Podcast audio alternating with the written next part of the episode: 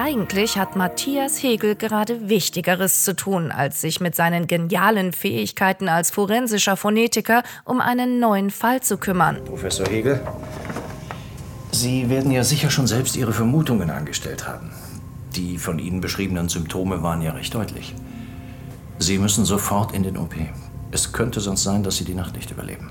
Ein Anruf von Oswald Holder vom LKA Berlin durchkreuzt die Pläne, denn auf dem Polizeirevier Wannsee behauptet ein scheinbar verwirrter Teenager, der seit Jahren unter Wahnvorstellungen leidet und bei der Polizei schon öfter Fehlalarm ausgelöst hat, dass seine Mutter ermordet wurde. Der Junge versuchte sich zu fokussieren.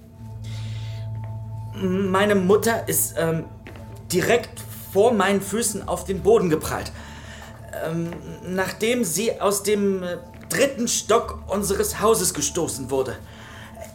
Ich äh, habe oben am Fenster jemanden gesehen und äh, das kann nur mein Vater gewesen sein. Was niemand weiß, das vermeintliche Opfer, Patricia Berg, ist Hegel bestens bekannt. Sie ist seine heimliche große Liebe, die ihn gerade erst aus unerfindlichen Gründen versetzt hatte.